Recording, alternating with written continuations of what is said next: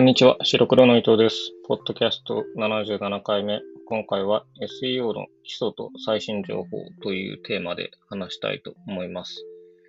今日は2023年10月21日です。はい。よろしくお願いします。まあ一応ね、Web やということで SEO のことも触れておきたいなっていうのと、まあちょっと最新情報最、まあ、どんどんどんどん、特に Google のアップデートが進んでいるので、そのあたり、最新の SEO 事情というのもちょっと調べつつ話せればと思って今回のテーマにしました。まあ、大半の人が、Web 業界の人が聞いてるだろうけれども、まあ一応 SEO 何かっていうと、Search Engine Optimization ということで、まあ、検索エンジン最適化のことを意味しています。具体的には、まあ、検索、まあ、Google とかで検索したときに、えー、そのページが上位に行くようにというために取る施策、対応策のことを言いますね。はい。で、まあ、基本的なことっていうのは、もうずっと昔から変わっていなくて えー、まあその、そのサイト及びそのページに、そのワードに対する十分なコンテンツが入っているか、あと内部施策でしてみるタグ的な話と、ドメインランク、非リンクくらいあたりが、まあ、今まで言われていた SEO 対策のところで、あとはえー、ヘルプコンテンツ、 helpful contents system とか EEAT って言われるものだったり、まあ、最近の話ですね。なので、ちょっとそのあたりを話していければと思います。まあ、基本的に Google であれば、その Google の考え方、Google が掲げる10の事実みたいなのがあると思うんですけど、あの辺に沿っていって考えていけばいいんじゃないかなと思うんですけど、まあ、基本的にユーザーに有益なコンテンツを提供しましょうっていうスタンスであれば、まあ、で、かつ真っ当な、なんかスパムうんぬんとかそういったことは置いといて、真っ当な手法で真っ当なコンテンツを提供しましょうという指針がブレてなければ、上位に来るんじゃないか。まあ、言うてそういう風にやってるページが何百何千あるので、なかなかね、興味狙ったワードで上位表示っていうのは非常に難しいんですけど。うん。はい。じゃあちょっとまとめていきましょう。でまず基礎的なことといえば、まず、その、まあ、例えば SEO っていう単語でもいいんですけど、それについてきちんと充実したコンテンツ、ボリュームが提供されているっていうのがまず第一条件ですね。その SEO とは何か、SEO についてメリット、デメリットとかそういった その単語に対する説明が、ユーザーが知りたい情報がきちんと揃っているというのがまず第一条件であると。で、次いで、えー、内部施策と言われるもの。まあ、その、主に HTML 周りの話ですね。まあ、タイトルタグにもきちんと設定していて、ヘッダータグ H1 だったり H2 だったり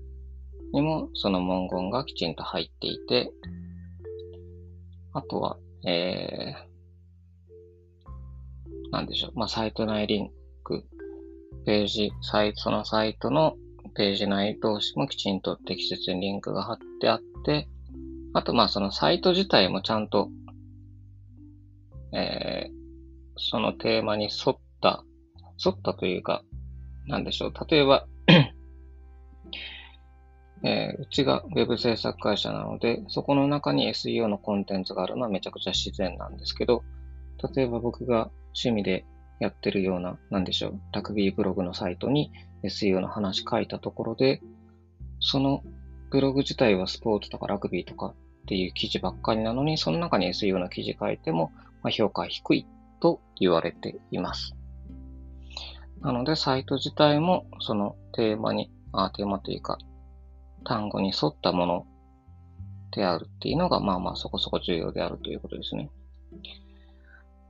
あとは、まあ、XML だったり、サイトマップ準備していたり。あと、まあ、あれですかね。えー、EC サイトとかであれば、構造化マークアップ、金額だったり、在庫だったりとか、そういったのが適切に組まれているかどうか。あと、ま、ここ、まあ、それを内部施策と含めていいかどうかっていう、なんですけど、いわゆる page experience というか、えー、まあ、今で言えばスマホ対応しているとか、ページの表示速度が十分速いとか、そういったことも、まあ、Google は評価しているっていうことなので、まあ、そのあたり、あの、まあ、ウェブ制作会社からすると、ごくごく普通に作っていれば、十分 SEO の内部施策ができているというものにはなるんですけど。はい。で、ここまでは割とこう、普通に対策しやすいところですね。はい。で、なかなかこう、評価が高いんだけれども、こちら側、制作側でどうこうコントロール非常にしづらいっていうところで、外部サイトからのリンクをもらうこと、非リンクもらうということ。これが評価が高いんですけど、なかなか難しい。持っておいたら、特に外部サイトからリンクをもらうっていうのは基本的にやっぱりないと思うので、そこでどうもらうか。まあ、ちょっと前だとね、あの、まあ、今もあるのかどうかわかんないんですけど、外部リンクを買うみたいなね、某、某有名ベンダーとかからたまに昔営業電話かかってきたんですけどね。100、100ぐらいのサイトからリンクを貼っていくらですよとか。でもまあ、一応そういうの Google 的にね、推奨していないことなので、一時的に仮に上がったところで最終的にはね、評価下がるはずなので、まあ、買ってはいけないですよね、そういったものはね。なので、まあ、外部サイトからどうリンクをもらうかっていうのもやっぱり考えないといけない。で、もう一つが、えー、SEO で大きく影響するのが、ドメインランクですかね。ドメインパワー、ドメインランク。なんか昔は、あの、結構メジメジャーというか、ね、メジャーな指針になっていた、なんか、えー、何でしたっけ ?Google のクえー、Chrome のにツールバーとかについてましたよね、確か。違ったっけ？なんか割とメジャーな指針で、例えば白黒 COJP だったら、えー、ページランクか。ん ?3 とか4とかついてなったんですけど、まあ、最で、その後 Google がそれを、まあ、それはあんまりよなんかもう表立ってやらないみたいなことでなくなったんですけど、一応その、まだ存在はするので、何でしたっけなんとかっていうツールで調べられて、えー、で、今、白黒 COJP だったら、いくつだったっけ ?30 いくつか40手前ぐらいの数値だったんですけど、それが高いほどドメインの評価が強いっていうことで、まあ、例えばまあ、一元の、例えば白黒 .com とか、新しく、今日新しく取りましたみたいなドメインと、白黒 COJP も十数年続いていて、ドメインランクもそこそこあるところに、置くと、当然やっぱその、昔からあってドメインランクが強い方の方が Google 的には評価すると。まあでもそれは自然な考え方ですよね。昔から存在していて、いろいろ非リンクをたくさんもらっているドメインは、まあいうようなコンテンツがあるであろうという判断ですよね。なので、そういう意味でいくと、新規サイト、新規ドメインで、こう SEO を頑張っていこうというのはなかなか大変ですよね。なので、なので一つはその、その企業が、まあ、仮にブログとかオウンドメディア始めるんであれば、もうすでにある企業のドメインなんとか COJP みたいなのを使って、そのすら COJP すらブログみたいな感じで、もう既存のドメインを使って、で、かつその本体からもリンクもらってみたいなを有効活用した方がもう断然いいですね。はい。なので、まあ、ドメインランクも見ていると。あとは、その、これはでも、一応調べた限りでは特に明言がわかんない。最近だとわかんないけど、明言されてなかったのが、えー、SNS からのリンク、えー、X とか、Facebook とか、まあ、インスタグラムは、どうでしょう。いや、そういったところからリンクをもらう。で、まあ、非リンク扱いにしているかしていないかっていうところで、まあ、評価してないって Google は昔言ってた気がするんですけど、うん、なんか個人的な体感としては、そこも見てるんじゃなかろうかっていう気はするんですけどね。実際問題、それは外部サイトの非リンクとあんまり影響ないというか、というか昨今外部サイトからリンクをもらうってもうなかなか機会がないですよね。昔に比べると個人サイトみたいなとかブログとかもそもそもが母数が減ってる気はする。わかんない。減ってないかもしれないけど そういったリンクを貼るみたいなのがない。要はツイッターとかで十分なので今は。なのでそっちを評価してるんじゃないのかなとは思うんですけどね。どうなんですか？はい。というところ。なので、まあ、そのあたりが、これまでの SEO の基礎知識というか、なので結構もう、例えばビッグワード、今 SEO とかブランディングとかマーケティングとか Web 制作とかだともう、ほとんど同じようなページが上位に来てるんですよね。SEO について、目次があって SEO についてのメリット、デメリット、SEO に強い制作会社を選び方とかわかんないけど、なんかもう本当いろんな多角的に見て、目次を作って、だから相当1ページにボリュームが、もうめちゃくちゃスクロール長くて多分何万文字とかにしていて、で、そういったページが上位に来るので、みんな同じような作り方。だから内容的にもほぼあんまり変わらない独自性が、本当はね、Google の理想としては、きちんと独自の視点で提供しているものをあげたいんだろうけれども、それ判断つくかっていうところで悩ましいですけどね。だから同じような内容の、まあ別に間違ってる情報ではないんで、まあそれはそれでいい気はするんですけど。はい。なんだっけ。うん。なので、まあそういったことをやることで、まあ、できること、ウェブ制作会社だったり、サイトオーナーだったりができることっていうのはまあそのぐらいなので、で、あとはもう最近のその、Google がどんどんどんどんアップデートしていくので、それに対して、えー、どう対応していくかっていうのを、まあ多少はちょっと加味しないといけないんじゃないかなと思っています。で、最近気になる二つのテーマとしては、一つ目が、さっきもちょこっと言ったヘルプフルコンテンツシステムという考え方。で、まあちょっとこれ、Google の公式サイトから引用してするんですけど、以下引用。ヘルプフルコンテンツシステムとは、訪問者に満足感を与えているコンテンツを高く評価し、訪問者の期待に応えていないコンテンツとの差別化を図ることを目的としている。と言っています。以下、引用終わり。あ、もう一個引用。さらに 有用でないコンテンツ自体だけでなく、そうしたコンテンツを比較的多く含むと判断されるサイトにあるコンテンツも、ウェブ上の他のコンテンツを優先して表示すべきと判断されて、検索での検索での掲載順位が下がります。そのため、有用でないコンテンツを削除することで、他のコンテンツのランキングが改善する場合があります。引用終わり。ということで、割となんかこう、昔はこう、コンテンツ削除する必要はなくて、残しておくべきだっていうのがね、通説というか一般的な考え方だったんですけど、その、このヘルプフルコンテンツシステムだと、その、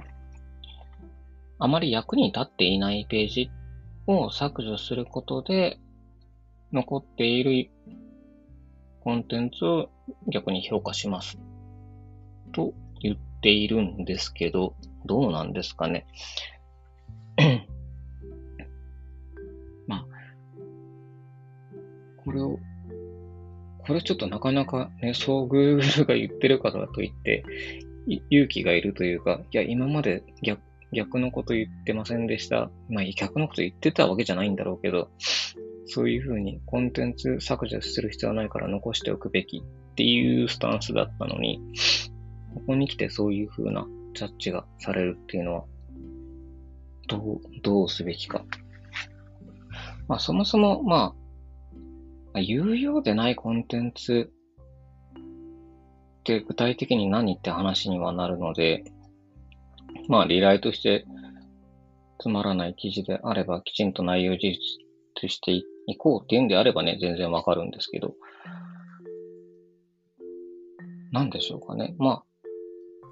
サイトの作り的になんかよくわからない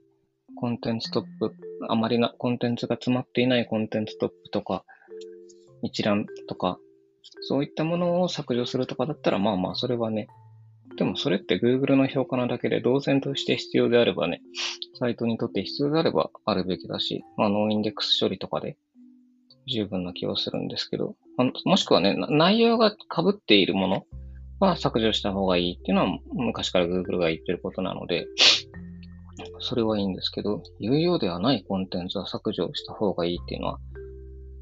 なかなか判断に迷うところではありますよね。どうなんでしょう？最近の SEO 専門業者はそこをどう解釈してるんですかね？難しいところですね。まあでも、例えば、うちの会社、白黒 COJP の、そう、これもちょっと今後どうしようかって悩ましいんですけど、僕がやっているブログは、割とこう、最初の頃特に何も考えずにブログ書いてたので、割とこう同業者向け、制作会社だったりデザイナーが見に来るようなコンテンツばかり提供していて、まあ、最近はそのお客さんが見たときに有益になるような情報を提供しようとして、マーケティングとかブランディングの記事を書いてるんですけど、そうすると前者と後者でちょっとお客、見ている人たちの層っていうのが違うので、で、それは検索してくるワードに関しても影響があるので、まあ、例えばそういった前者の同業者向けのコンテンツをなくすことで、ブランディング、マーケティングのお客さんになり得る方への記事の評価が高まる可能性があるのかどうかっていうところですね。悩ましい。でもそこもなんか大きく離れたワードではないので、めちゃくちゃこ、めちゃくちゃ講義で言えば Web 制作っていうくくりなので、そんなに離れた話をしてるとは思えないので、まあ、削除までをする必要はないんですけど、なので多分そういったところかもしれないですよね。ちょっとテーマが違うところは、まあ、テーマ絞って書いた方が、そのサイトは、Google からすると、そのサイトはそういうテーマに絞って書いているサイトみたいな評価をしてくれるかもしれないっていうところですね。はい。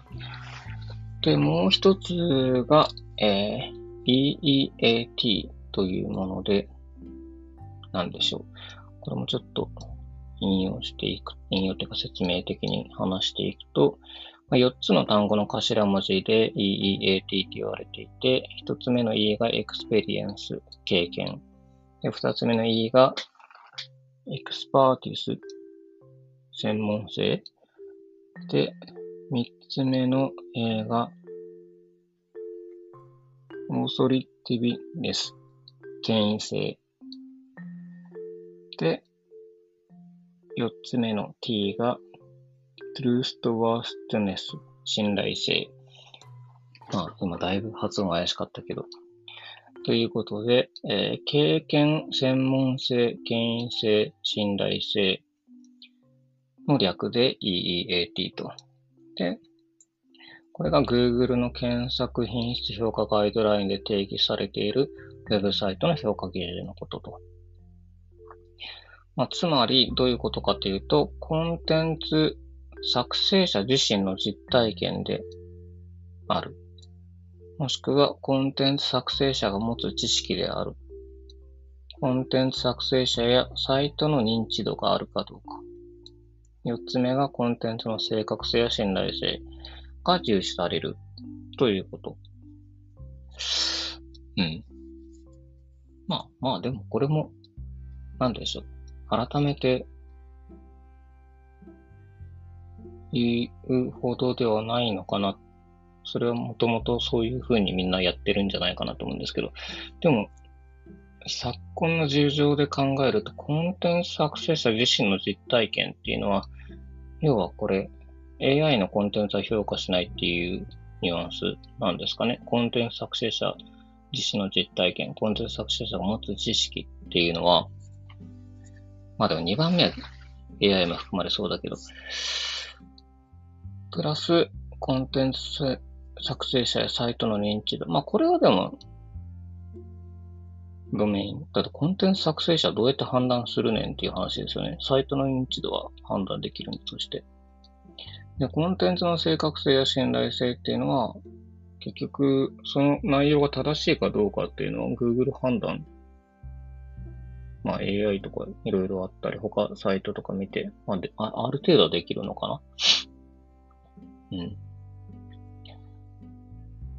なので、まあ、まあ、ここは別に特別視しようがないですよね。今今まで通りきちんと専門的な知識がある人がきちんと正しい情報を作って提供しましょう。でまあ、その際、認知度が高いサイトでやれるとなおいいですよねっていう話ですよね。うん。で、これ多分ちょっと前が EAT、E が1個抜けていて、で、今回、今回というか2022年ぐらいだっけ？でも、E がもう1個追加されて EAT。で、追加された E は、えー、 experience、経験の方なんですね。だからやっぱ AI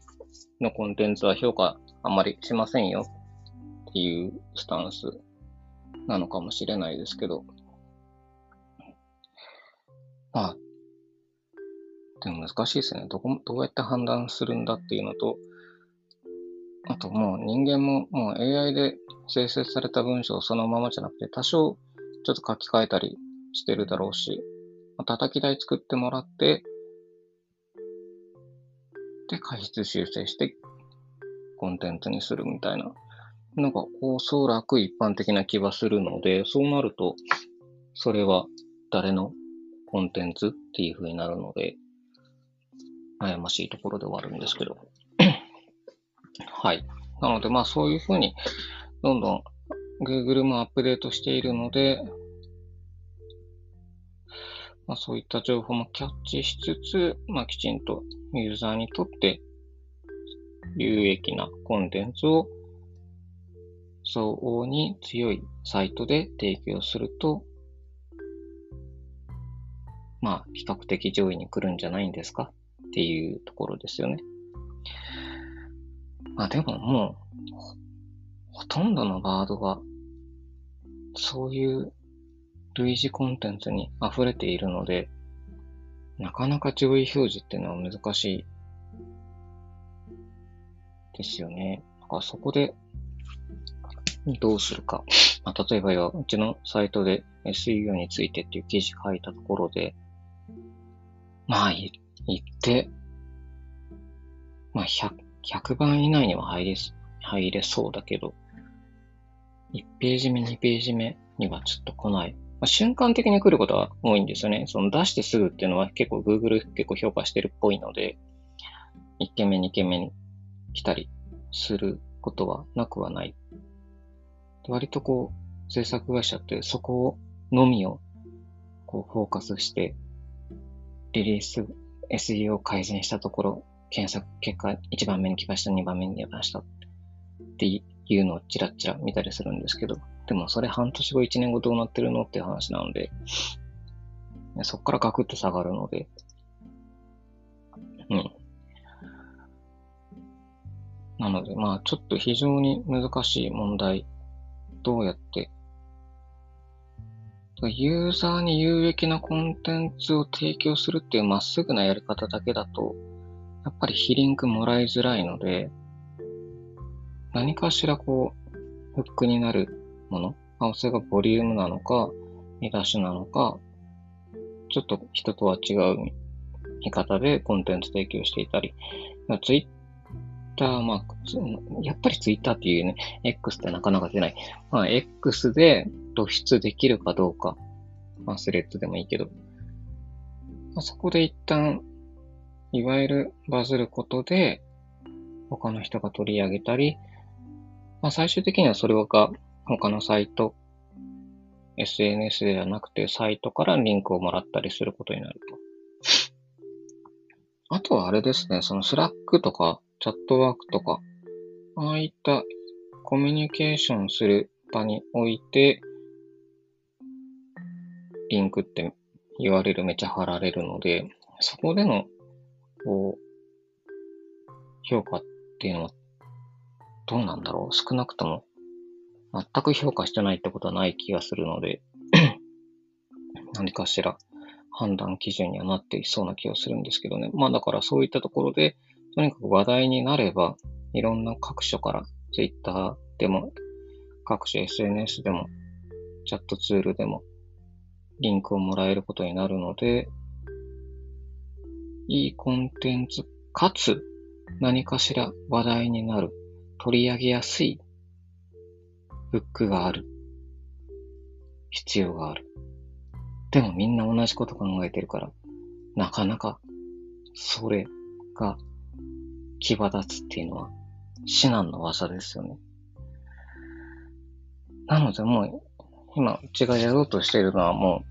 う さらに絞って絞って昔ちょっと前だとビッグワード2つ掛け合わせてまあ上位に来ればいいかなと思ってたんですけど、それすらなかなか難易度が高いので、もう2つ3つぐらい掛け合わせて、本当にこの条件で情報を探している方にピンポイントで届けるみたいな、かなり絞って情報を提供して、まあ、アクセス数で言うとそんな大きくは増えないけれども、必要ようとしている人に届けるみたいな情報の提供の仕方。漠然とビッグワードでドカーンとウェブマーケティングとはみたいなのはもうちょっと、まあ、でかい会社というか、でかい温度メディアを持っている会社は、多分まあそこで争っていかないといけないので、そういうまあウェブマーケティングとかだとウェブマーケティングっていう単語に、で、かなりの記事を投入しているので、まあそことも戦えないので、そんな物量に勝てないのでね、小さいところは。